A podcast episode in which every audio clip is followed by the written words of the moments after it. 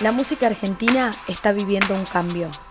Atrás quedaron las etiquetas para dar paso a un nuevo concepto que mezcla artistas y estilos. Nace una nueva generación y se reúne en un mismo festival. El último mes logró juntar miles de personas en Córdoba y se convirtió así en uno de los encuentros más importantes de la música emergente. Ahora se anima a cruzar el Río de la Plata e ir por más, conquistar al público uruguayo. O cuántas cartas de amor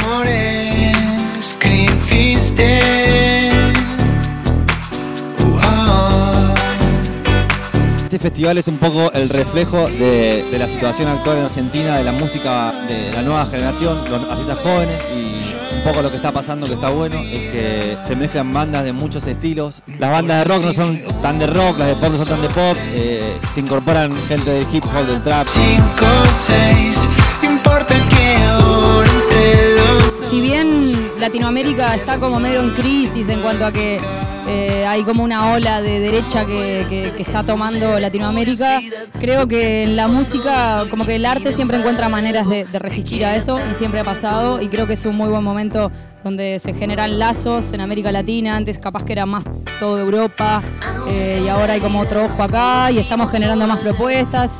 También hay muchas pibas que están haciendo música, rapeando, que capaz que antes se veían menos, entonces es una cosa fraterna que se está dando donde, donde se generan referentes que hacen que más gente se anime a tirarse al agua y, y me parece que está buenísimo ser parte de eso.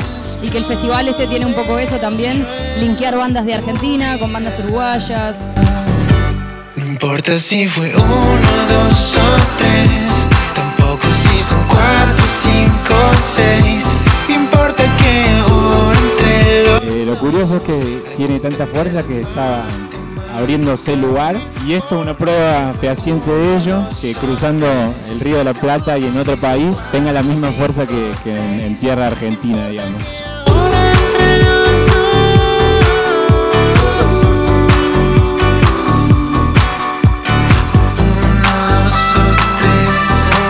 sou três